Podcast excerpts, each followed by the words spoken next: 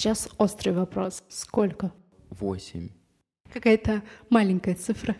Тридцать. Маленькая цифра. Десять тысяч. Вау, вау, вау.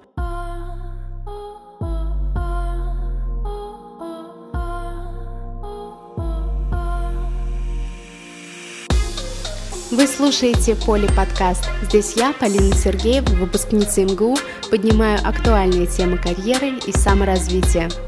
Начинаем! Вы не поверите, куда приехала Полина, чтобы записать вторую часть интервью.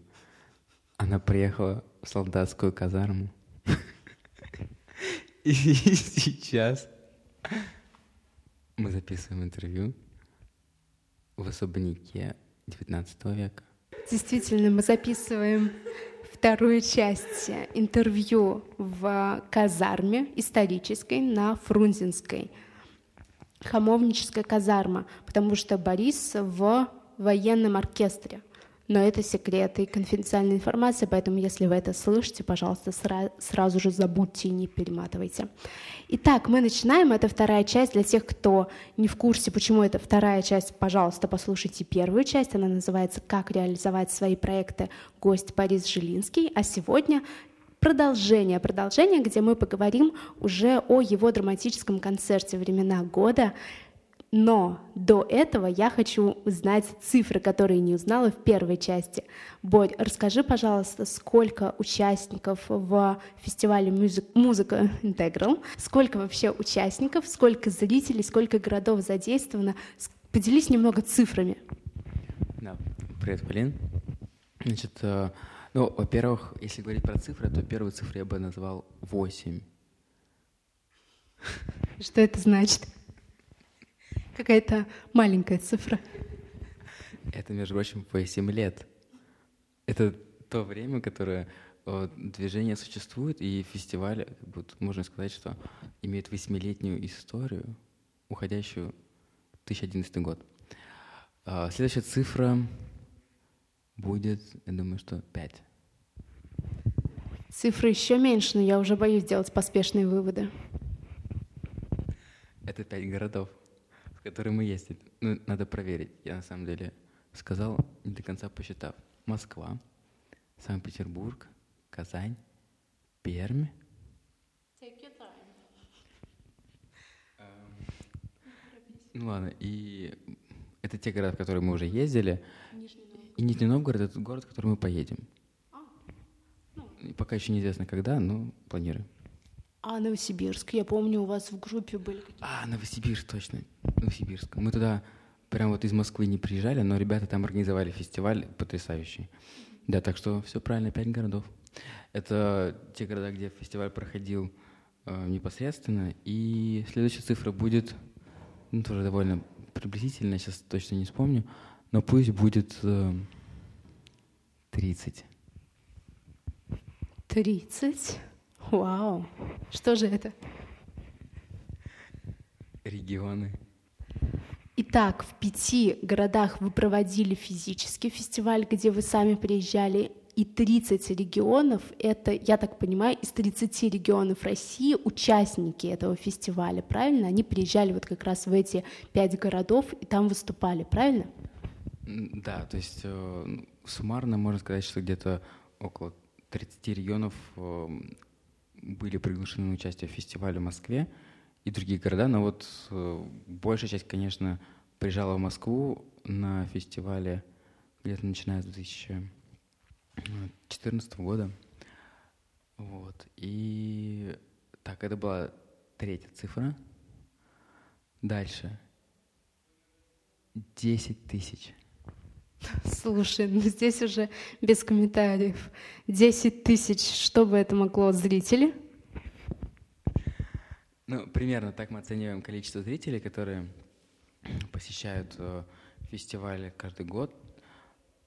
У меня была еще другая идея, 10 тысяч там, рублей вы заработали на, на этом. Да, 10 тысяч зрителей, это круто. Учитывая, что концерты проходят в том числе в таких залах, как Большой зал консерватории, который вмещает в себя а, полторы-две тысячи зрителей, Вот, ну и в других залах, больших залах в университетах. Вот, ну, плюс-минус, то есть где-то больше, где-то меньше. Вот. Дальше по поводу цифр, что можно еще сказать? Количество участников, э, ну, можно оценить где-то 150-200 человек каждый год. Это те люди, которые приезжают в Москву и формируют симфонический оркестр. Вот. Всего в ассоциации надо нам провести ревизию наших участников. Вот. Но где-то порядка 500-600 человек. Это в разных регионах те ребята, которые организуют концерты, участвуют в концертах, в общем, как-то задействованы в деятельности клубов в разных регионах. Вот такой, э, такая цифра 600. Тоже внушительная цифра, Борь. Смотри, 500-600 участников, которые активно организуют сами эти концерты, и 10 тысяч — это зрители. У меня вопрос, на кого все-таки фокус? Я так понимаю, что быть участником активным — это тоже интересно, это тебя развивает, это люди, которые там начинают опять заниматься музыкой, репетировать, что-то учить и, и впоследствии выступать, что тоже круто. А э, зрители, соответственно, это смотрят. На кого фокус? Для кого этот фестиваль? Для участников или для зрителей?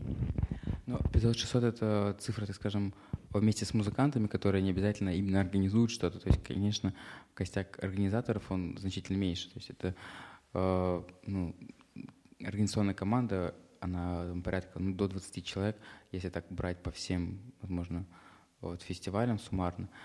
А именно участники, ну да, где-то, думаю, такого порядка цифра. А для кого фестиваль? Ну, конечно, он для тех, и для других. То есть э, фестиваль — это место, где встречаются э, музыканты и зрители. То есть э, не без одного из этих составляющих фестиваль не состоится. Конечно, для участников этот фестиваль проводится для того, чтобы изначальная идея состояла в том, чтобы обратить обратно внимание студентов, которые учились когда-то в музыкальной школе, потом выбрали для себя другую специальность, и вернуть их в музыку, чтобы они продолжили э, играть на инструментах, продолжили э, собираться вместе в камерные ансамбли, в общем, как-то находить новых друзей, вот все, что мы рассказывали в прошлом сюжете. Для зрителей, ну, для того, чтобы тоже приходили в зал друзья тех участников, которые когда-то уже решили поставить крест на своей музыкальной карьере, но вот тут решили, что все-таки не стоит. Для тех, кто хочет приобщиться к, к этому движению и тоже стать э, участником его тем, что они пришли и послушали то, что подготовили для них ребята. Потому что, конечно, труд, который вкладывают, очень хочется, чтобы он был услышан, потому что это очень большое количество усилий, часы, проведенные за инструментом, выученные партии, очень ну, высоком уровне. Вот, это ну, труд и старания, которые хочется, чтобы были услышаны. Угу. Больше сейчас острый вопрос. Я так понимаю, твоя целевая аудитория — это не люди, которые просто хотят послушать классическую музыку, потому что если я, например, хочу послушать классическую музыку, я могу пойти чисто на профессиональный концерт классической музыки, правильно? А это скорее для тех, кто именно эмоционально поддерживает это движение, возвращение к музыке, популяризации классической музыки, правильно? Ну, по поводу уровня исполнения я хотел бы сказать, что мы работаем над тем, чтобы качество исполнения оставалось на профессиональном уровне, поскольку в оркестре участвует 50% э, э, ну, примерно профессионалов и любителей, то общий уровень э, остается довольно высоким. Э, ну, при том, что любительская часть э, оркестра, она проводит большую работу над подготовкой и, ну, в принципе, не уступает, ну, в целом, э, довольно достойно выступает на концертах. И, ну, то есть, во-первых, можно прийти на наши концерты и услышать интересную программу, которая всегда состоит из ярких сочинений, небольших по звучанию, разнообразных по характеру. То есть это интересная музыкальная программа, хорошо исполненная, в том числе с известными солистами, которые поддерживают наше движение, такие как Екатерина Васильевна Мечетина, Вот в этом году будет еще Алексей Юрьевич Уткин играть у нас э, на фестивале. Это известный очень губаист, художественный руководитель Госкамерного оркестра. Вот э, наши давние друзья Мария Анатольевна Чапурина, флейта, э, Евгений Румянцев, Юлия Игонина, Елена Корженевич. Вот, это наши большие друзья, которые э, очень много для нас делают и поддерживают ребят и вообще движение в целом. Супер, значит, это интересно не только для тех, кто поддерживает эмоционально ваше движение, но и в целом это достаточно профессиональные концерты. Вот, я далека, на самом деле, от профессиональной вот этой классической музыки, поэтому мне эти имена практически ничего не говорят. Просто скажи хотя бы немножко два слова. Это какой вообще величины музыканты? Ну, это одни из лучших музыкантов в стране. Это э, лауреаты конкурса Чайковского, который можно сравнить знаю, с Олимпиадой в классической музыке. Э, вот это солист Московской филармонии, как Екатерина Васильевна Мечетина. Вот. Э, ну и это музыканты первой величины у нас в стране и в том числе в мире. Вау! Вот, тогда давай сейчас немножко обобщим. Например, если кто-то из полиподкастеров сейчас слушает и думает, что я вот, например, в какой-то э, области, там, не знаю, в спортивной или э, там научной, тоже хочу как что-то полипопуляризировать. И э, поделись вот своими какими-то э, лайфхаками, если можно так сказать. поделись своими э, находками, советами, как можно привлечь э, известных достойных людей э, в, свой проект. Как ты их нашел и какие можешь советы дать вот э, полиподкастерам, интересующимся тоже что-то свое сделать? Ну, вопрос всегда в идее, мне кажется, которая стоит за э, каким-то действием и мероприятием, если вы хотите его организовать. Ну, надо связаться с людьми, которых вы хотите пригласить, и предложить им это? Давай прям по пунктам связаться где там, на Фейсбуке, либо найти нужный их номер. Наверное, если просто на Фейсбуке могут и не ответить, там даже не добавить в друзья, не знаю. Э, ну скажи вот прям, где лучше? Или на каких-то мероприятиях вживую подойти? Ну да, мне кажется, всегда лучше вживую, если есть возможность найти контакт с человеком и лично ему все объяснить, чтобы он увидел реально заинтересованность твою вот, поделиться этой идеей, то лучше живу подходить. Вот, например, с Екатериной Васильевной Мечетиной мы э, подошли на закрытие конкурса Чайковского, когда был гала-концерт в, зале филармонии. Вот, и она там присутствовала. Просто после концерта подошли к ней, э, вкратце описали идею, передали э, в бумажном виде описание этой идеи, чтобы можно было потом ознакомиться. Вот Екатерина Васильевна сразу очень быстро во всем разобралась, очень поддержала инициативу, и ну, нам повезло просто. Как бы таких людей очень мало, и повезло, если удалось найти такого человека. Я правильно понимаю, что завлекаешь одного крутого человека, а потом уже поперло. Так идет? Поперло мне не, не, не очень нравится.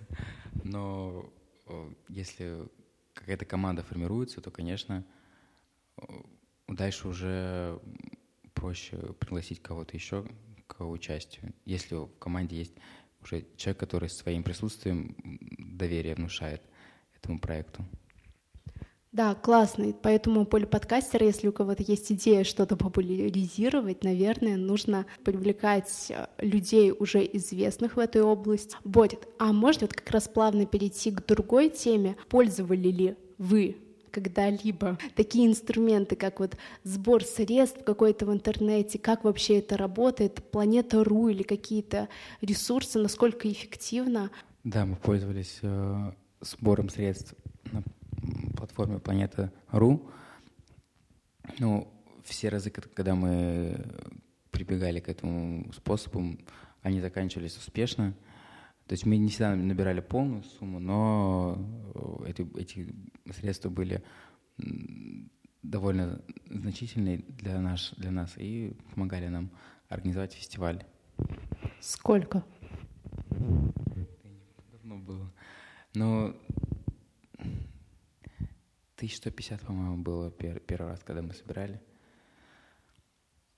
поводу сбора средств, э, ну что можно сказать? На самом деле на, на сайте Планета.ру все максимально доступно и понятно написано. Вот все, что там написано, нужно все делать, все их советы, всем их стоит следовать. А, то есть это максимальное информирование друзей, каких-то вот заинтересованных лиц в проекте, придумывать всевозможные акции, которые предлагаете. В общем, там все подробно сказано, как нужно это делать, и, в принципе, мы этому старались следовать. Вот. Но всегда можно сделать больше, всегда можно сделать интереснее, ярче, активнее.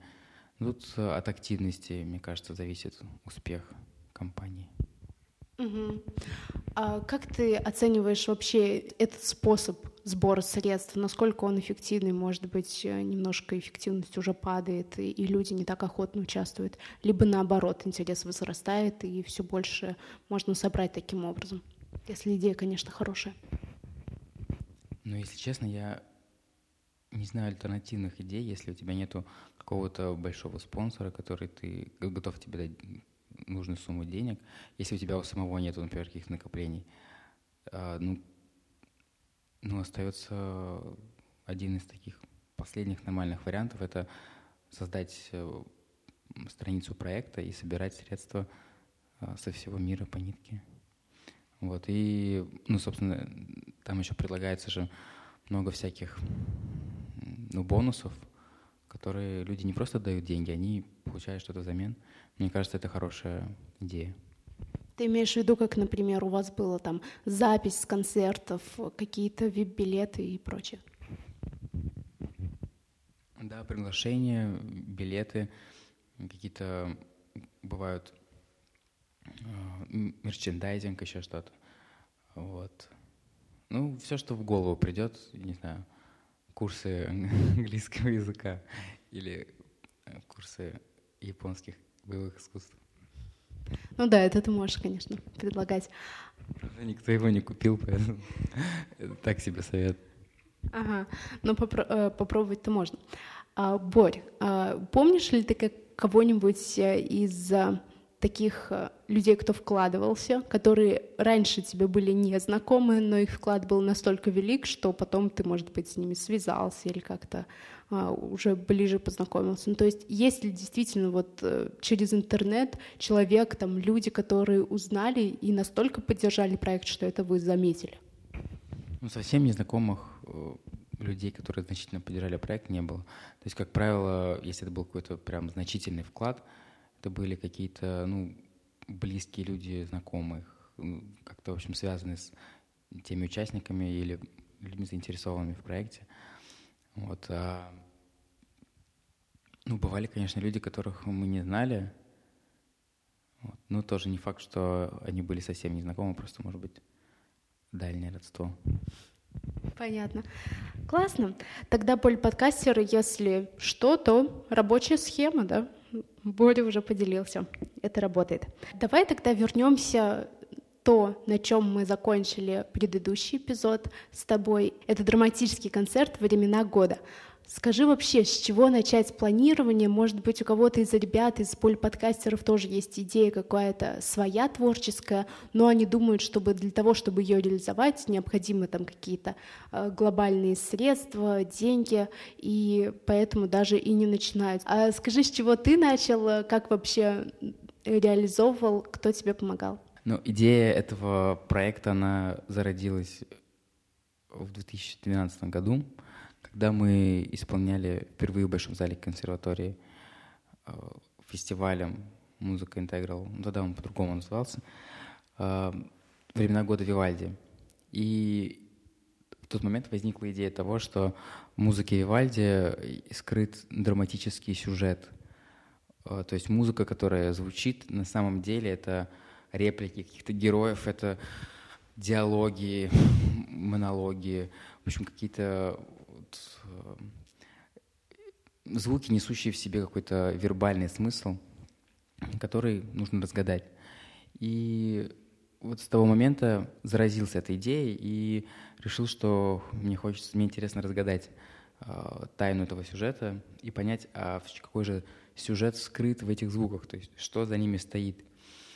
потому что начали всплывать очень яркие картины таких театральных сцен, в которых э, происходит какое-то очень драматическое действие.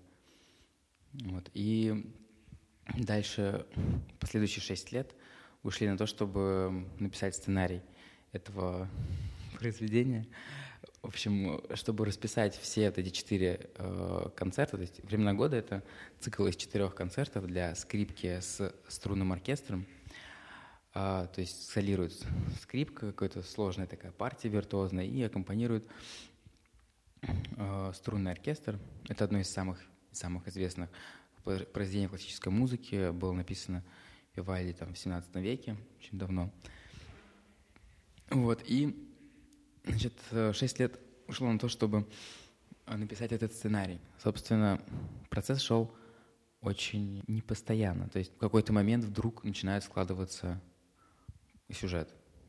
Ты слушаешь, слушаешь, слушаешь, тебе непонятно, ты чувствуешь, что там что-то есть за этой, за этой музыкой.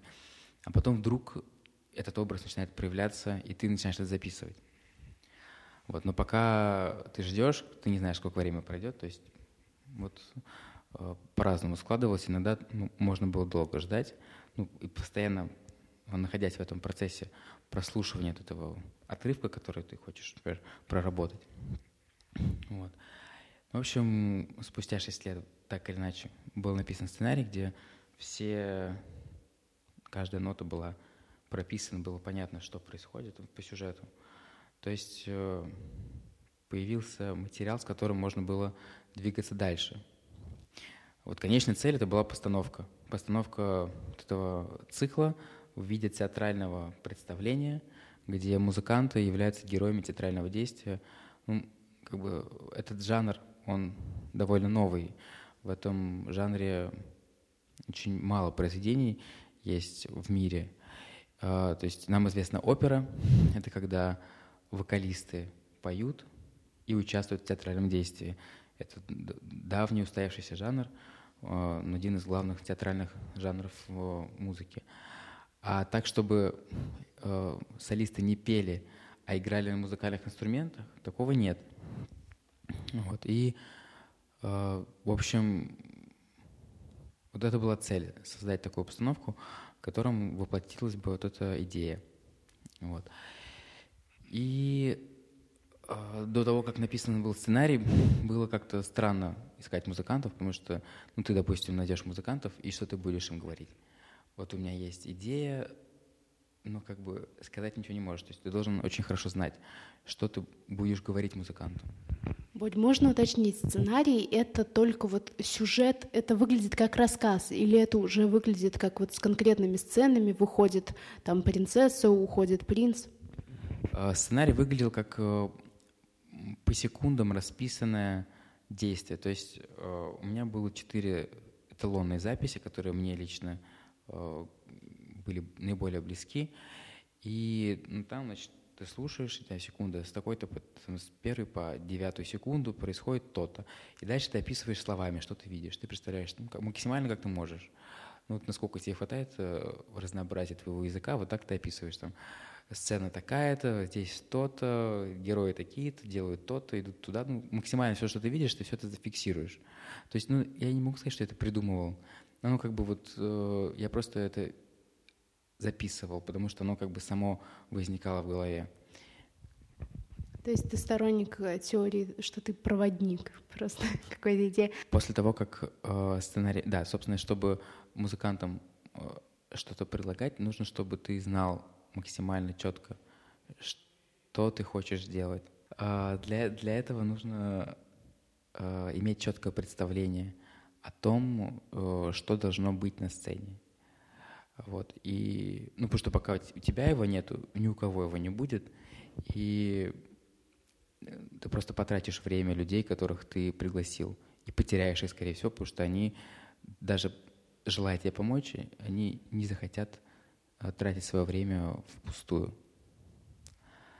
Вот, значит, эм, поэтому, да, прежде чем начать э, переходить к следующему шагу, поиску команды, я для себя решил, что я должен максимально подготовить этот, этот, этот фундамент, шел процесс, да, над, как только э, был написан сценарий и как только была готова вот эта подготовительная часть, то есть э, все, что должно быть на сцене, дальше это было в ноябре, где-то в ноябре 2018 17 года, 17 года.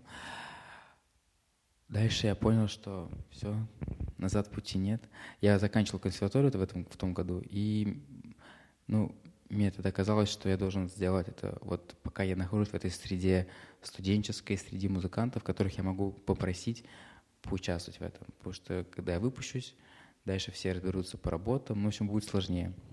А пока я в консерватории, пока вокруг меня много ребят, которых можно позвать, я должен максимально воспользоваться этим временем и решил, что нужно действовать. Как люди воспринимали, вот музыканты кого-то просил, твои друзья, как они воспринимали эту идею, и как ты ее воспринимал? Не было ли у тебя такого? Ну, вот я скажу по себе, что иногда бывает, что какой же там трэш я делаю, это вообще все такой бред, и как э, ты это говоришь людям, предлагаешь, и вообще вот э, какие ощущения были у музыкантов, какие были у тебя, как ты эмоционально воспринималась? Это было очень непросто, потому что, во-первых, ну, идея этого проекта, она необычна. Чтобы ее доступно донести до людей, чтобы они поняли, о чем идет речь, это довольно сложно. То есть ты когда объясняешь, даже на словах, я сам когда объяснял людям, я думал, боже, если бы мне такое сказали, я бы никогда не пошел участвовать в этом. Вот, но мне повезло, у меня было много товарищей, которые готовы были попробовать таких смелых, отважных людей.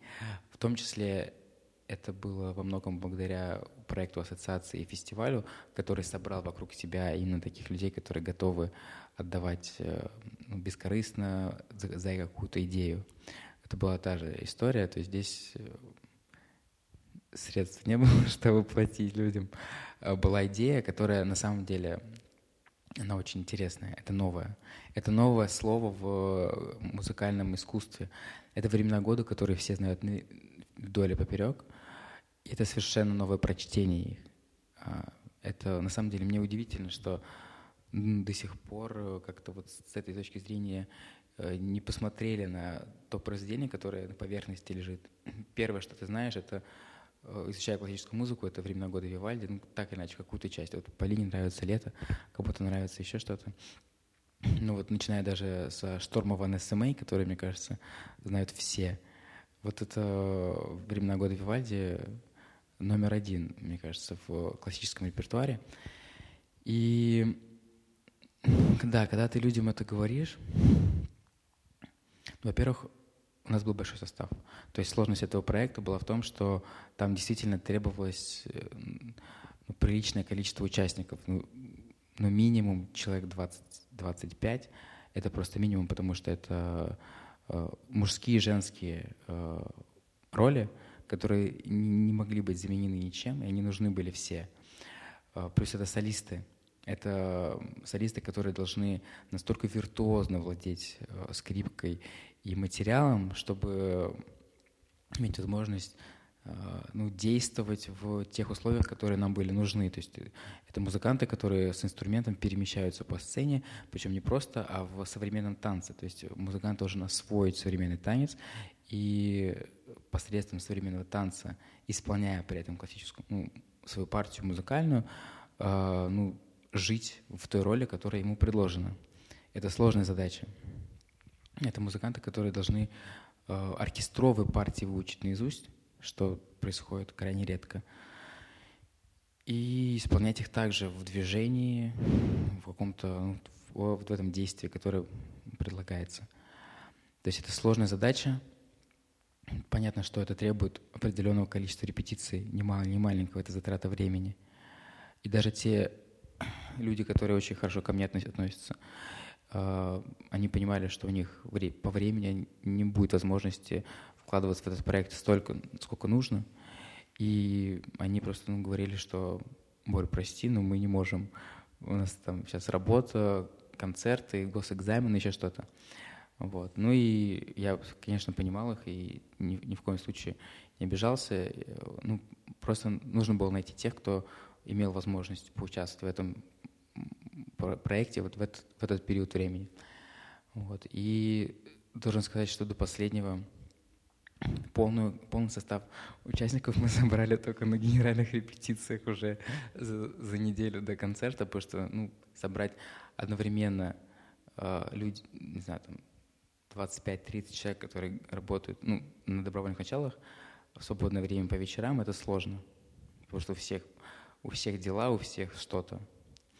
Поэтому, как правило, репетиции проходили не в полном составе, что, конечно, очень усложняло задачу нашему хореографу, святому человеку Александре Рудик.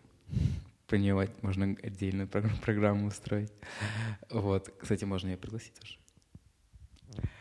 Вот, значит, эм, это касается участников. Да, но как бы сложности, они возникали постоянно. А, если уж говорить об участниках, то допустим, даже взять тот момент, когда у нас уже был очень профессиональный хореограф Александр Рудик, а, бывший артист балета «Москва», очень уважаемого коллектива, преподаватель э, Центра современного танца «Цех», постановщик в Театре нации и вообще участник очень многих э, довольно известных проектов.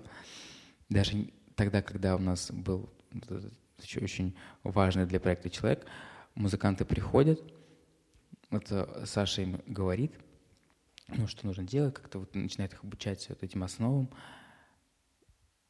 И все равно этот, этот момент э, такого э, взвешивания на весах, я выбегаю срочно отсюда и больше сюда никогда не возвращаюсь, или все-таки я остаюсь и я пробую.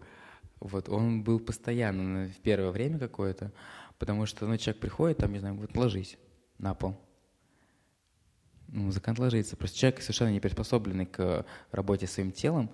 А, если он попадает, ну, не то что случайно, но если он несознательно хочет заняться современным танцем, то это может вызвать в нем большие такие противоречия. Он может это не принять. Поэтому я думаю, что тут процентов 90 это терпение, такая э, максимальная человечность, профессионализм Саши Рудик, которая смогла ну, просто своим обаянием и своей харизмой ну, людей вселить в них веру в то, что все-таки современный танец — это здорово, и что ну, то, что мы здесь делаем, это действительно искусство. Вот. Я слышу, что команда у вас реально была очень классная, и все такие готовы действительно на что-то новое. Э, скажи, сколько по времени вы репетировали, и у меня, как вот человека со стороны, вообще я не знала эту всю историю, э, у меня сразу возникает вопрос, откуда вообще брать э, ну, даже банально помещение для репетиций, потому что это тоже 25 человек где-то уместить и еще с возможностью танцевать. И сразу же третий вопрос одновременно. Возможно, вы опять же использовали какие-то э, планета.ру или иные ресурсы сбора средств, насколько они в этот раз оказались эффективными. Вот расскажи сразу это три вместе. Три в одном. А, значит, первое — это по поводу помещения. Нам так повезло, что найдя Сашу Рудик, мы получили возможность э, репетировать в цехе, вот, ну, во время, которое было свободно там. Это потрясающее место, всем советам, белорусское. Э, в общем, не помню адрес. Но сходите, там очень интересные люди работают, прогрессивно мыслящие. Вот. И, собственно, мы репетировали там. Там потрясающие условия, нам безумно повезло потому что вместе с э, гениальным хореографом мы еще и получили потрясающее место для репетиций. А, по поводу средств, да, мы собирали средства на планете РУ. Тоже все сложилось удачно. Мы собрали где-то 200 с чем-то тысяч. Вот, но это, эти, эти деньги пошли большей частью на аренду зала. То есть там в, это, в, это, в этом проекте были большие по сравнению с предыдущими проектами затраты, потому что здесь был полностью такой э, арендованный зал и коммерческий проект. Ну, то есть не, не то, что он коммерческий, но здесь э, все, в общем, было арендовано и оплачиваемо.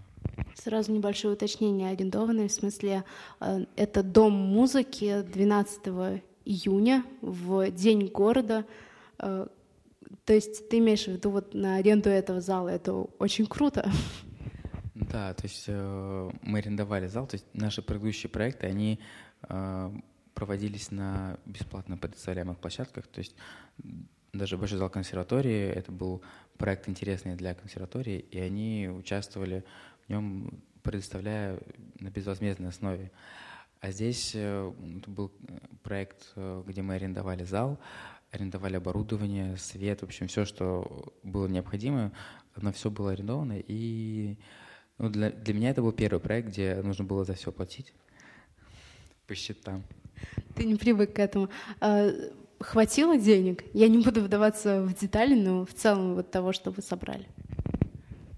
Ну, это была только часть, потому что мы, кроме Планеты Ру, еще были продажи билетов, вот еще были какие-то э, средства, которые просто сочувствующие э, проекты люди помогали нам.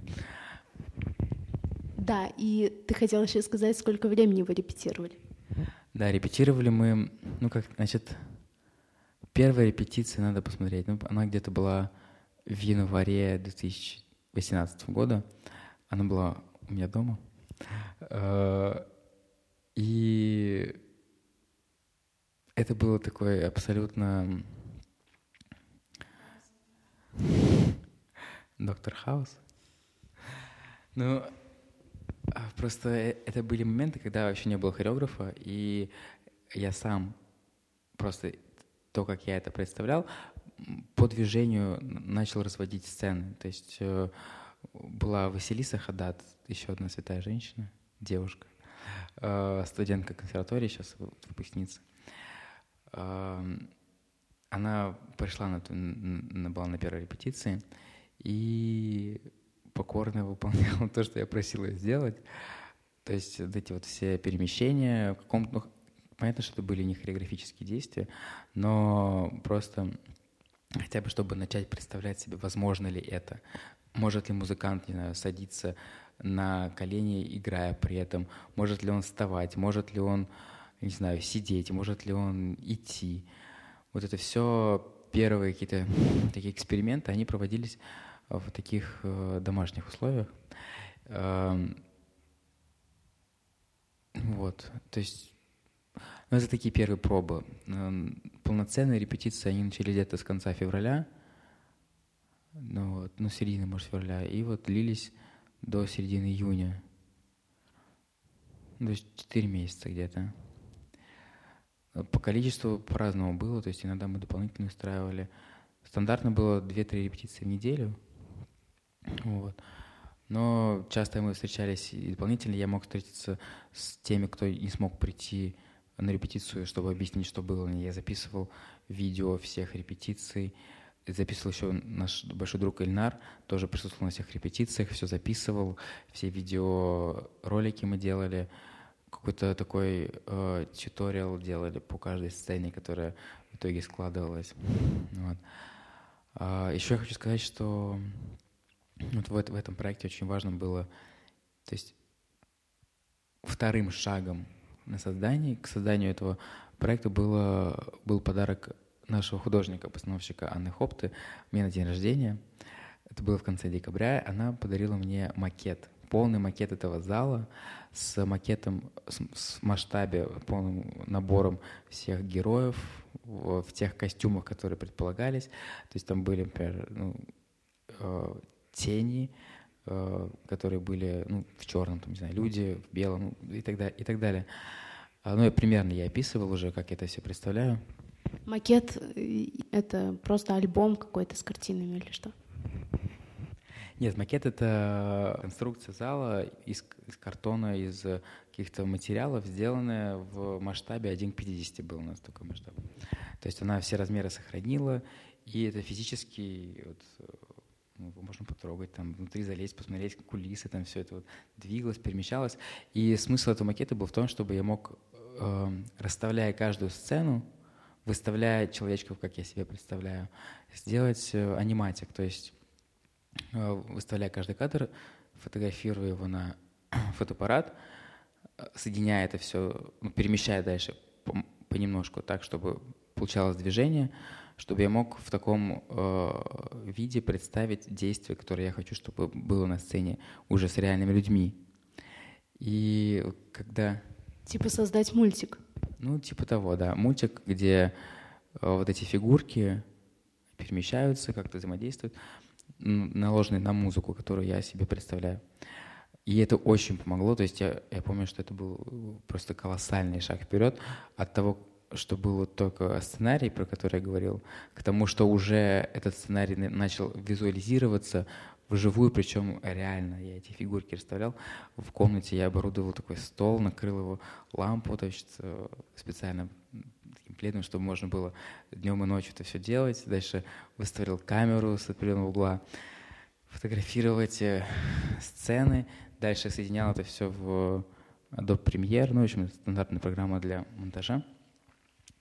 Вот, и дальше уже стало совершенно ну, гораздо более ясно, что нужно э, и для музыкантов, и для, для меня, ну, для всех.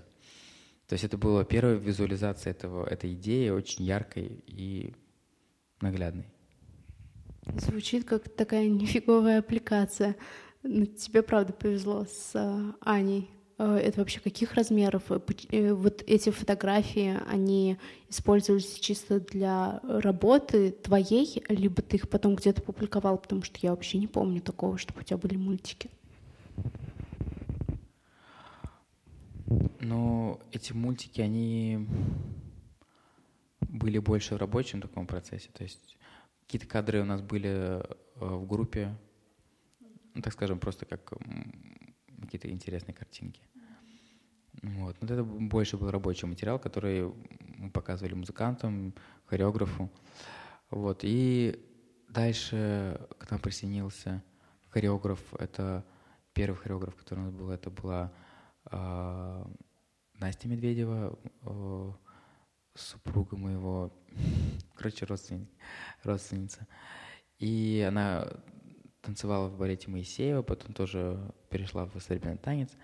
Вот она, мы с ней впервые прописали подробно, на основе сценария конкретно, уже с схемами, что где, кто куда идет, как что происходит. Вот мы с ней проработали сценарий а, именно с точки зрения э, движения, хореографии по, э, ну, по схемам. Потом она не смогла продолжить участие, и нам пришла, мы нашли Сашу Рудик, вот, с которой ну, уже начались э, полноценные ну, такие окончательные репетиции. Вот, ну, там много пересматривалось, и, в принципе, можно сказать, что э, по-новому все э, начало создаваться, но все равно, то есть вот с Настей мы, я для себя как-то это все оформлял в голове, стало больше ясности. Вот с Сашей уже мы это начали воплощать в жизнь. Именно вот это действие, Хорошо, если немножко отойти уже от творческого процесса и перейти к продвижению, потому что я помню, что у вас были на сайте афиша, э, вы приходили на радио Орфей, ты сказала «Серебряный дождь». Расскажи немного, как вообще вы нашли такие каналы, потому что это действительно популярные ресурсы медиа. Ну, на радио Орфей э, в тот момент мы активно сотрудничали по проекту фестиваля и просто рассказав им про этот проект, э, спросили, можем ли мы про него рассказать в их эфире, и нас пригласили к участию в программе. Это было очень здорово, конечно, возможность на таком прекрасном радио рассказать про наш проект было очень здорово. И мы пришли туда с э, Сашей Руди, как раз хореографом, и с Юлией Гониной, это наша главная солистка. Вот исполнительница роли принцессы. А, кстати, по поводу солистов, это была отдельная тоже история, потому что у нас э, приняли участие очень серьезные музыканты, вот в том числе вот Юлия Гонина, доцент Московской консерватории, э, солистка Москонцерта, Гай Казадян, тоже э, педагог консерватории и лауреат конкурса Чайковского, Елена Кожневич, ассистент консерватории, и концертмейстер оркестра «Музыка Вива», очень уважаемый коллектив. Э, ну, это вот наши три главные роли были «Принц», «Принцесса» и «Королева теней». Такая у нас волшебная история была в сюжете. В сюжете. По поводу продвижения, да. Все, что касается «Серебряного дождя» и афиша «Дейли», мне помогла сестра моя одноклассница. Ну, в общем, так получилось, что вот э, хорошая подруга э, Даша Здорич, э, у нее были друзья в многих изданиях интересных, и она могла просто, обратившись к ним, вот, и Андрей Саков, такой журналист, он сделал публикации про наш проект. Здорово. А вы как-то смогли посчитать конверсию? Сколько оттуда пришло людей? потому что, знаешь, если это нельзя измерить, то этим нельзя управлять. Нет. Отлично. Ну ничего, может быть следующее. Мы не, мы не пытались. Мы были заняты тем, что нужно было все это сводить к э, конечному результату, и, в общем, были другие важные вопросы. Ну, в любом случае, на меня, как на стороннего человека, это повлияло именно даже с имиджевой стороны, что типа, ого, даже там афиша, радио Орфей, потому что действительно понятно, что это ты знаешь об этих ресурсах, они на слуху, поэтому это действительно здорово. И давай тогда уже хотела я спросить про отклик аудитории, как вообще люди отреагировали, что было после самого концерта. Э, знаешь, если вот э, можно немножко даже рассказать и как вот 12 июня все это прошло, и потом, что ты получил вот от аудитории, может быть, кто-то с тобой связался, э, сказали, какая классная идея, какие планы на будущее, там, будут ли гастроли еще повторяться. Мы были безумно рады тому, что, во-первых, э, зал был полон практически полностью, и тому, что... Сколько там мест? 500. И тому, что э, нас на мероприятие пришли в том числе э, наши э, мэтры классической музыки, например, Элисовер Саладзе, э, легендарная пианистка, э, Есения Васильевна Мечетина, Алексей Юрьевич Уткин. В общем, очень уважаемые люди в классической музыке пришли к нам на премьеру.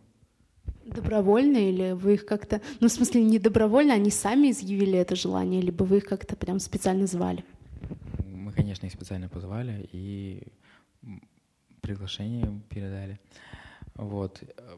Отзывы были тоже восхитительные. А, ну, то есть сейчас точно не вспомню, но было, были очень приятные отзывы.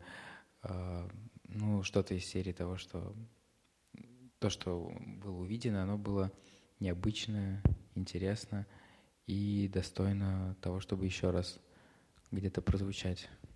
Это отзывы прям профессионалов, вот э, действительно заслуженных людей в сфере музыки, правильно? Да. Круто. 500 а человек, Борь, немножко... Сколько у вас стоили билеты? Я же правильно понимаю, они были платные в этот раз? Да, билеты были платные. Ну, на сайте они стоили где-то от, эм, от тысячи до трех с половиной тысяч рублей. И сборы составили? Или ты затрудняешься ответить? Сейчас точно не помню, там другой человек занимался этим вопросом. У тебя есть бухгалтер? Полина Сергеевна. Но это неправда. А что ты планируешь в будущем? Планируете ли вы повторять а, это, этот концерт где-то? Вообще, какие планы? Да, мы очень хотим повторить этот концерт. А, желательно в как можно большем количестве залов, в как можно большем количестве стран. Ну, в общем, э, работаем над тем, чтобы постановка прозвучала в Москве и в других городах. Очень хочется, чтобы мир как-то увидел о том, что вот, ну, такой взгляд на времена года, которые все знают, он тоже возможен. Э, и пригласить как-то мир к тому, чтобы ну, с этой точки зрения вообще начать воспринимать классическую музыку, режиссеров начать э, думать о постановках в этом жанре, композиторов начать думать над сочинениями, которые можно в этом жанре э, написать. Вот, ну и так далее. Вот этот, этот жанр как-то хочется развивать, потому что он очень большие возможности для музыкантов открывает. Вообще соединение современной хореографии с музыкой именно в таком ключе, когда музыкант становится на сцену и начинает быть одновременно и артистом, и актером, и танцором, и музыкантом действительно в одном лице, равно, равноценные совершенно э, в равноценных пропорциях. Это открывает новые возможности для выражения идеи какой-то. То есть одно дело, когда ты стоишь на сцене в черной рубашке и играешь просто концерт, а другое дело, когда ты находишься в волшебном мире, который создает декорации, который создают другие люди вокруг тебя, а когда ты с ними взаимодействуешь музыкой, а не просто играешь э, ну, то, что написано в нотах, когда ты имеешь возможность трактовать то, что написано в нотах, именно исходя из какой-то вот психологической точки зрения, какой-то идейной точки зрения, а, взаимодействие с людьми в этом в живом режиме, когда каждый является каким-то героем с какой-то идеей, с какой-то целью. И вот когда все это совмещается в одном, ну, это очень, мне кажется, много нового рождает голове, таких творческих идей, ну и для зрителя воздействие гораздо силь, более сильное, мне кажется. Когда ты говоришь а, о том, что ты хочешь, чтобы это увидел мир, я сразу думаю о Ютубе. А, вы думали над тем, чтобы у вас была профессиональная съемка, правильно, и э, может быть, какие-то хотя бы части, чтобы заинтересовать потенциальных зрителей. Планируете ли вы выложить? Ну, была фотосъемка профессиональная, была общая съемка видео, но э, чтобы выкладывать что-то в YouTube, нужно более, наверное, нацелено на это э, сделать постановку с более такой широкими, с более широкими возможностями для съемки в разных ракурсах. Ну, как-то более интересно, чтобы это было. Пока что нет такой, такого варианта. Угу. Классно. В любом случае, спасибо. А, я надеюсь, что вы как-то найдете способы это и за рубежом, может быть, потом уже показать, потому что действительно Вивальди и «Времена года» — это известное произведение, и сейчас, э, когда вы ему придали такую творческую сюжетную окраску, я думаю, будет интересно послушать. Спасибо большое, Боль, что поделился своей историей реализации такого крутого и действительно масштабного проекта, потому что 500 зрителей, э, дом музыки э, — это правда очень круто, и я думаю, что полиподкастеры, кто думает о реализации своего какого-то проекта, они обязательно возьмут на вооружение советы, которые сейчас услышали, и просто интересную историю. Спасибо большое тебе, что нашел время, поделился.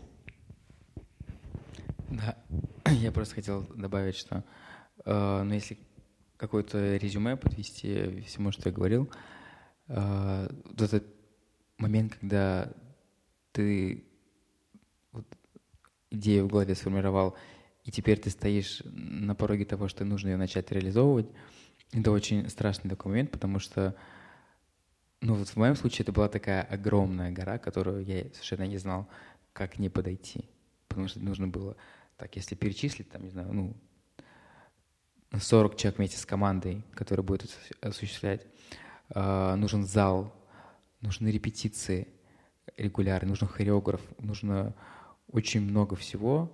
Вот, если у тебя нет ресурсов, то ощущение, что это невозможно сделать. Вот, и тут, мне кажется, самое главное — это начать. Тут, как везде, просто по чуть-чуть начать с того, что ты можешь сделать. Начать искать людей, конечно, тоже очень важно. В первую очередь знать все, что, то, что ты хочешь, э, и дальше приглашать всех, кого ты думаешь можно пригласить. Мне кажется, очень важно, чтобы люди были единомышленниками, чтобы тебе с ними было комфортно, и чтобы вы говорили на одном языке. Вот, и понемножку делать вот.